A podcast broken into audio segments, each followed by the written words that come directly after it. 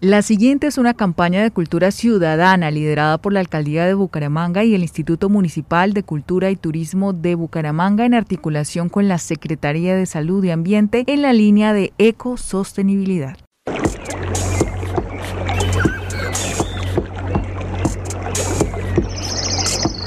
Megáfono Verde, un espacio para hablar a fondo temas ambientales y sostenibles enfocados en información real, no basura. Hola, ¿cómo están? Bienvenidos. Mi nombre es Daniela Luna. Y mi nombre es Oscar Bautista. Y este es el primer capítulo del Megáfono Verde, el de estreno. Claro, y algo muy interesante, ¿no, Dani? La oportunidad perfecta que tenemos para contarle a la gente qué está pasando en Bucaramanga en tema ambiental. Vamos a darle la bienvenida a nuestro invitado especial de este capítulo, Javier Carrillo, ingeniero sanitario y ambiental, que apoya el tema de recursos hídricos del Carrasco con la EMAP. Muchas gracias por la invitación y contento de estar acá participando y aportando un poco en este tema tan importante que es el tema ambiental y, pues temas importantes para la región y para Bucaramanga. Y algo también muy interesante y es que este programa tiene un, un personaje que ha estado ahí escondido pero que siempre suena y es el Carrasco. Todo el mundo ha escuchado el Carrasco, lo nombran, lo identifican suponen o presuponen que tiene o que es una bestia gigantesca, pero ¿cuál es la realidad? Ajá, y por eso tú eres nuestro invitado especial. Pues vamos a iniciar con la línea del tiempo del Carrasco, no nos vamos a regir tanto, queremos que sea enriquecedor y que pues podamos hablar también bajo nuestra experiencia, pero empecemos desde el inicio. ¿Cuándo empezó a operar el Carrasco? Lleva funcionando más de 40 años y fue en 1978 cuando empezó a funcionar como disposición final de basuras en Bucaramanga, de Bucaramanga y otros municipios. Pero esto se hacía de manera desmedida y sin control y generó varios impactos ambientales y contaminación.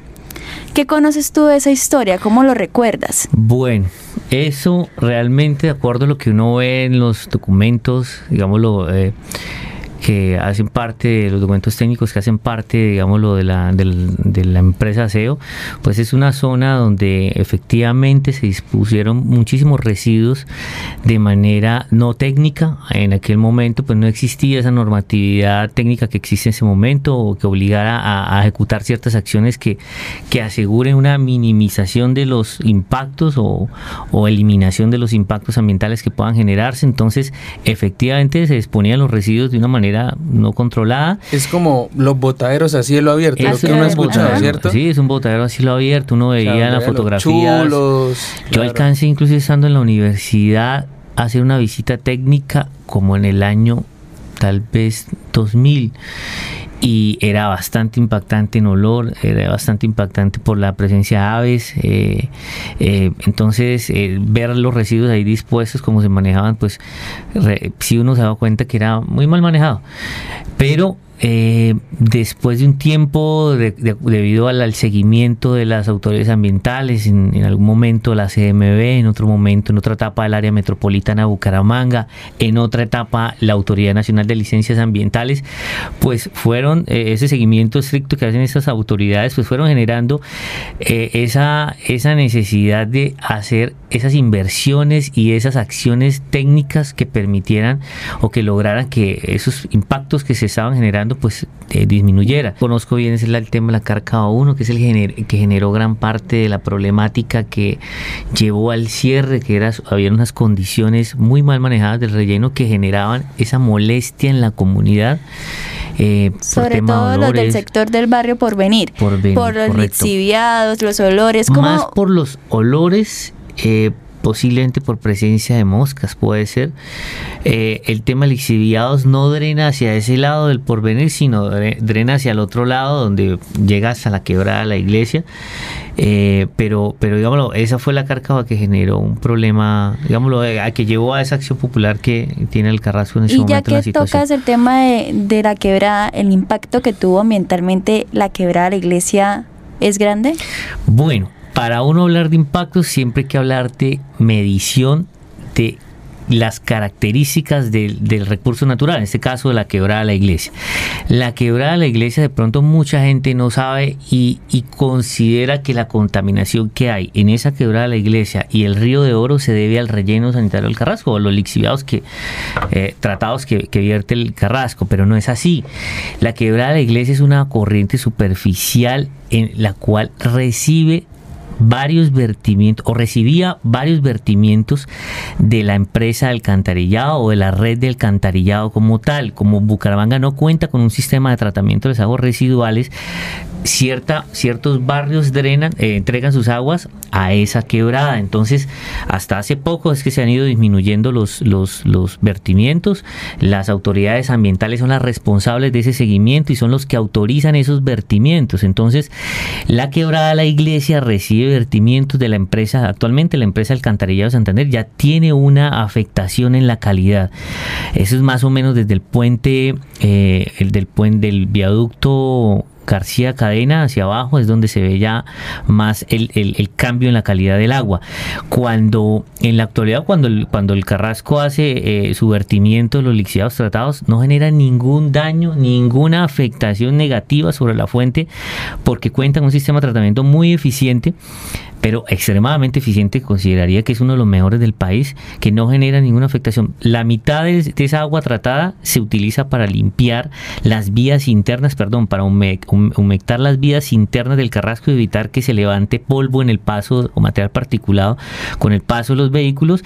Y la otra mitad sí se descarga en la, en la, en la, en, un drenaje que llega hasta la quebrada de la iglesia, pero con seguridad les puedo decir que no genera ninguna afectación sobre la quebrada de la iglesia y menos sobre el río Sí, sí es importante mencionar que esos vertimientos eh, que municipales o de la red de alcantarillado sí están, podrían estar generando una afectación, pero eso le correspondería a las autoridades ambientales informar de cuánto sería esa, esa afectación en esas corrientes. Hay algo interesante que nos mencionas ahí, creo que son palabras que son importantes que la gente sepa. Uno, lixiviados. Entonces, eso significa que todos esos líquidos que salen del digamos, de ese ejercicio de disposición de residuos, es decir, de todo lo que llega al carrasco, emite unos líquidos.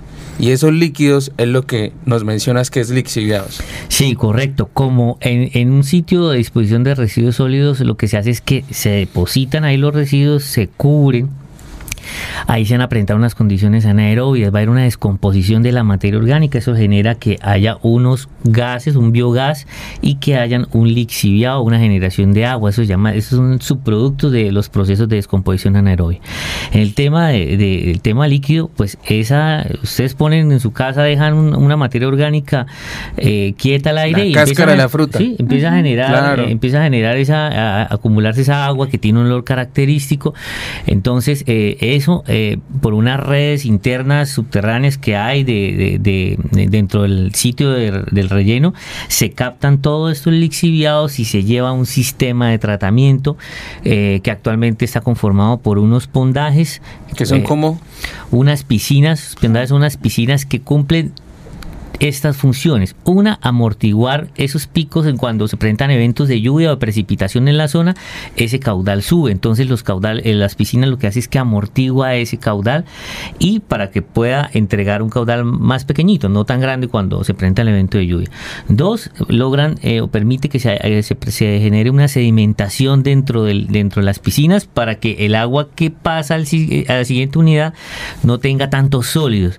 Y tres, pues ahí de cierta manera una composición también hay interna dentro, dentro de esas piscinas. Entonces son muy claves y esos, esos bondades son muy claves para el sistema de tratamiento que sigue a continuación. Esos sistemas, eh, como lo mencionaba actualmente, bueno, realmente eso se, eh, se construyó entre, en el año 2000 2015 y a finales de 2015, desde finales de 2015 está funcionando ese sistema eh, y eh, está conformado por una, una, un DAF, que es un sistema que lo que hace es que con químicos y con aire separa rápidamente bastante sólidos del líquido, posteriormente pasa a otra unidad que ya se llama las, el DAF, que es unas filtraciones y por último una osmosis inversa para final entregar un agua de muy buena calidad, se puede tocar. Entonces hay, un video, hay un video interesante interesantísimo y, todos los que nos están escuchando lo pueden hacer si ustedes colocan planta de tratamiento de lixiviados en la EMAP en YouTube ahí van a encontrar todo lo que nos está diciendo Javier y aparece algo interesantísimo. En el último proceso son como cuatro botellitas, por así decirlo. Una primer botellita donde aparece como todo ese, ese material, eh,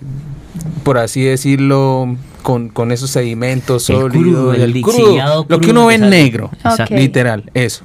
Ya en la segunda etapa, después de ese primer tratamiento, ya empieza a cambiar el color. En el tercero ve un agua un poquito borrosa y en el cuarto se ve transparente. agua muy transparente. Transparente. Hasta colocan un pescado. Sí, inclusive, aunque, aunque a veces uno puede puede mostrar un agua muy transparente y altamente contaminante, pero ah, en este caso no es así, es un agua transparente, o sea, organolépticamente es muy buena, eh, tiene muy bajo olor, muy muy bajo olor, eh, no tiene sólidos y tipo, no tiene casi minerales, eh, materia orgánica no tiene, entonces es un agua que cumple con unas características que permite reutilizarla en este caso, como les mencionaba, en lavado de vías, zonas verdes, muy chévere. Algún día podemos hacer el recorrido, les muestro cómo Hagámosle un imaginario a la gente de cómo es el Carrasco actualmente. Bueno, el Carrasco actualmente, y de acuerdo al, a lo que mencionan también las autoridades ambientales que han realizado seguimiento en diferentes partes del país, como es la Autoridad Nacional de Licencias Ambientales, es un relleno muy bien manejado, es un relleno... Eh, que pues que gracias a esa acción de las autoridades ambientales de requerir, exigir eh, mejoramiento en el manejo técnico, pues ha llevado al nivel que tiene técnico en ese momento el, Carrasco. Es un sitio donde usted no va a encontrar eh, la cantidad de aves eh, o chulos que habían, que se posaban sobre los residuos.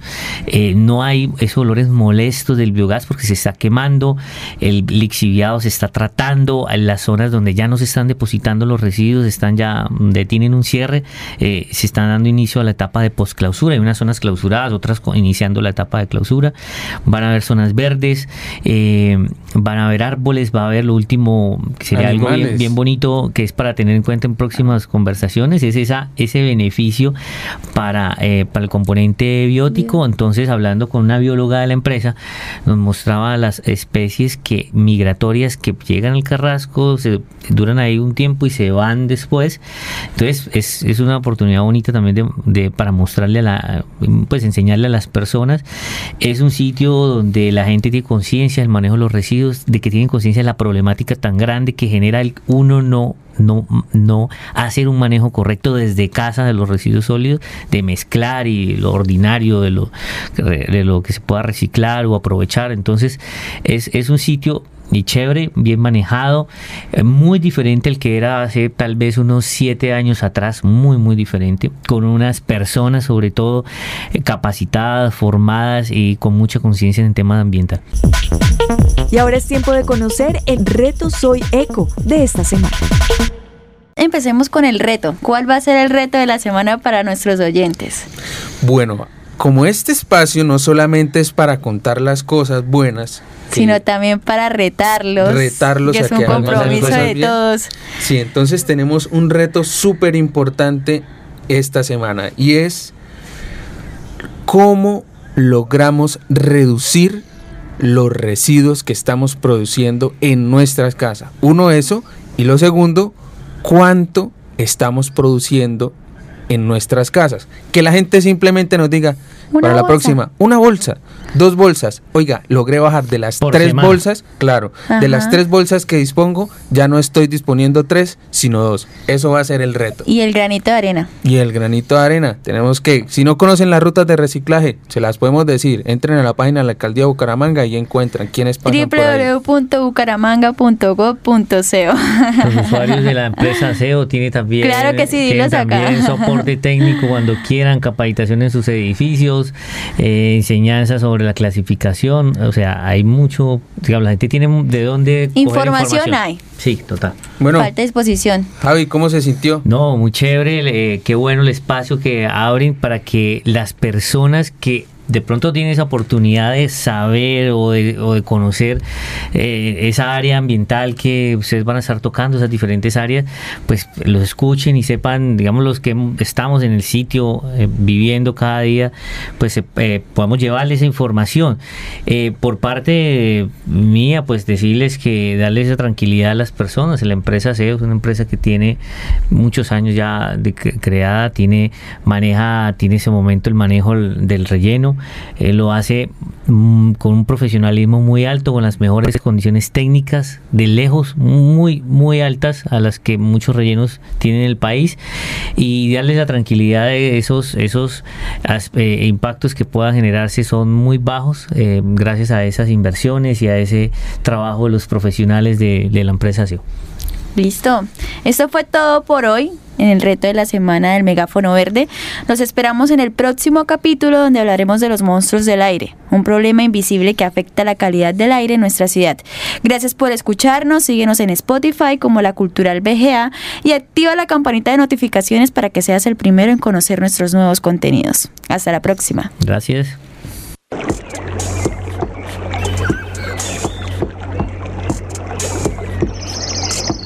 Megáfono Verde, un espacio para hablar a fondo temas ambientales y sostenibles enfocados en información real, no basura.